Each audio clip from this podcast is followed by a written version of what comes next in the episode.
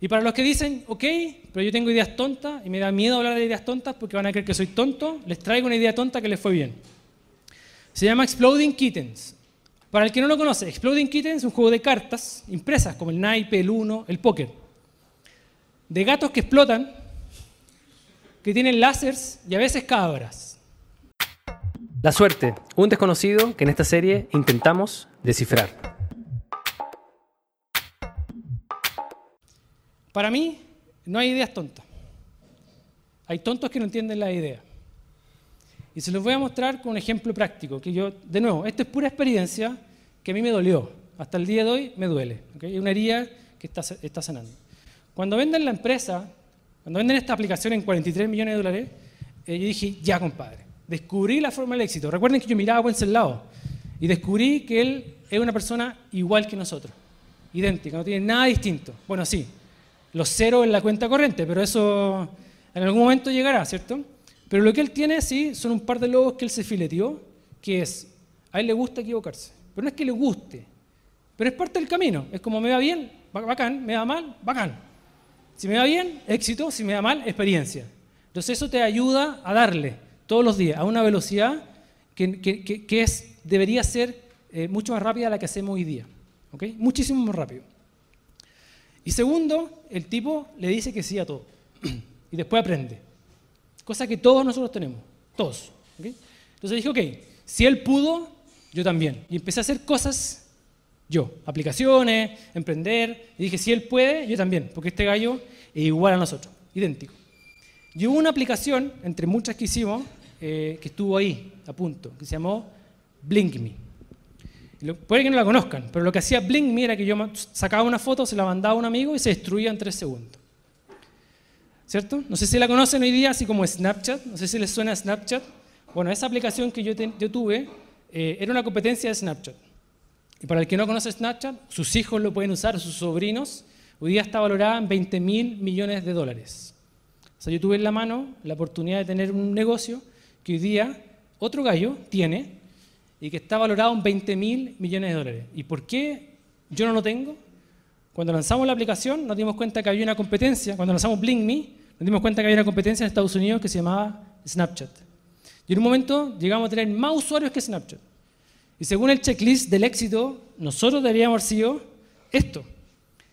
Pero ¿qué pasó? Cuando salimos a buscar capital de riesgo, es decir, salí a buscar plata para seguir trabajando, nos decían, pónganse mis zapatos, ¿cómo tú vas y le explicas a una persona de negocio, de negocio inmobiliario, que tu negocio, que deje los edificios y ahora invierta en una aplicación para sacar fotos que se eh, destruyen, que desaparecen. que desaparecen. Y que si la foto queda mal, le podéis poner orejas, filtro. Entonces, déjenme decirles que todas las reuniones que yo tuve con inversionistas me echaban de la sala. Me decían, ok, tú, tú, no, tú fuera. Tú, Juan nadie le va a ocupar. Es la idea más tonta que yo he escuchado la van a usar para mandarse fotos en pelota. Bueno, ahí la chuntaron, pero, pero en el resto no. Mucha gente dice, oye, pero no entiendo. ¿Cómo es posible que Snapchat, una aplicacióncita para mandarse fotos que más encima se destruyen, cueste o valga 20 billions? No, tiene sentido. Bueno, no hay ideas tontas. Hay tontos que no entienden la idea. ¿cierto? No es que lo esté dando de tonto a ustedes. Estoy diciendo que la próxima vez que ustedes vean algo que no les parece o que digan, ¿sabes qué? Eh, no lo entiendo, es culpa de ustedes. De nadie más, de ustedes. Candy Crush. ¿Quién cree que Candy Crush es un juego así como, ¿sabéis qué? No, esta botón yo nunca lo jugaría, eh, no entiendo a la gente que juega estas cosas. Fíjense lo que va a pasar ahora. ¿Ustedes saben que Candy Crush es un negocio interesante? ¿Saben cuánto gana al día? Un millón de dólares todos los días. Son 680 millones de pesos todos los días. ¿Quién quiere un negocio que genere 680 millones todos los días? Entonces, en vez de preguntarse, ¿sabéis que no entiendo? Es pregúntese, ¿pero cómo? ¿Cómo funciona? ¿Por qué? ¿Cómo lo hacen? Bueno, Candy Crush eh, vende vidas. Tú ahí jugando y, pierdes, y como, ¿quieres seguir jugando? Si quieres seguir jugando, paga dos dólares. ¿Pagarían dos dólares por seguir jugando Candy Crush? No, po. pero aquí viene lo interesante. Que ustedes no lo hagan, o que ustedes no lo vean, no significa que no existe. Segundo ejemplo, ¿quién juega Clash of Clans? ¿Cierto? Lo que vende Clash of Clans es agua, madera y piedras. Virtuales, obviamente. Para construir un castillo virtual en un mundo virtual donde viene gente virtual y te destruye el castillo. Recuerden que si ustedes no lo ven o nunca lo harían, no significa que no existe. Significa que ustedes no están entendiendo estos mecanismos que son nuevos y que son buenos, como ustedes pueden ver, ¿cierto? Si ustedes tienen un negocio y quieren que ese negocio la gente vaya a comprar desesperadamente y si no tienen plata, inviten a todos sus amigos, aquí está la solución. Mucha gente dice, no, quiero hacer telemarketing, quiero hacer eh, algún eh, hack de las redes sociales para que más gente venga. Chiquillos, jueguen, pero no para enviciarse, para entender cómo lo hacen, porque aquí está la solución a todos sus problemas. ¿Quieren que más gente vaya a su local a comprar? Jueguen, pero no para enviciarse, para entender cómo lo hacen. Tercer ejemplo, Pokémon Go. ¿Lo han escuchado? ¿Sí? ¿Lo han jugado? ¿Sí? Deja de lado el hecho de que sea un juego. ¿Ustedes vieron lo que esto produjo en la gente? Millones de personas que en su vida habían hecho ejercicio, ahora caminan 20 kilómetros todos los días cazando Pokémon. Es posible. Y nadie puede decir que no, que esto no se puede hacer, porque ya pasó. Y es como, ¿pero cómo lo hago? Bueno, bajen Pokémon Go y apréndanlo. No se envicien, por favor, si es para aprender cómo lo hacen. Pregúntense. ¿okay? Se van a sorprender las técnicas que ellos tienen, porque de verdad que esto funciona. Y para la gente que nos dice, bueno, estas son, son las aplicaciones que hoy día están muy de moda, ¿cierto? Está, está TikTok. TikTok va a reemplazar a Instagram en un par de años más, están avisados. Y ya vale 75 billion. Fortnite, sus hijos deben jugar Fortnite todo el día, ¿cierto? Y Calm. Que Calm es como una aplicación para eh, meditar. De hecho, ellos hacen llamar el Nike for the Mind. Es como el Nike para la mente. Y ya están, ya están valorados en un billion. Llevan tres años y ya están en un billion. Entonces, fíjense que hasta, hasta Soluciones para meditar, hoy día pueden ser negocios interesantes. ¿Pero cómo? Bueno, métanse y entiendan cómo lo hacen. Y para los que dicen, ok, pero yo tengo ideas tontas y me da miedo hablar de ideas tontas porque van a creer que soy tonto, les traigo una idea tonta que les fue bien. Se llama Exploding Kittens. Para el que no lo conoce, Exploding Kittens es un juego de cartas impresas como el naipe, el uno, el póker. De gatos que explotan, que tienen láseres y a veces cabras. Entonces, esto fue lo que pasó. El tipo dijo, tengo esta idea, es tonta, no tengo plata para hacerla, pero Internet, voy a hacer una preventa.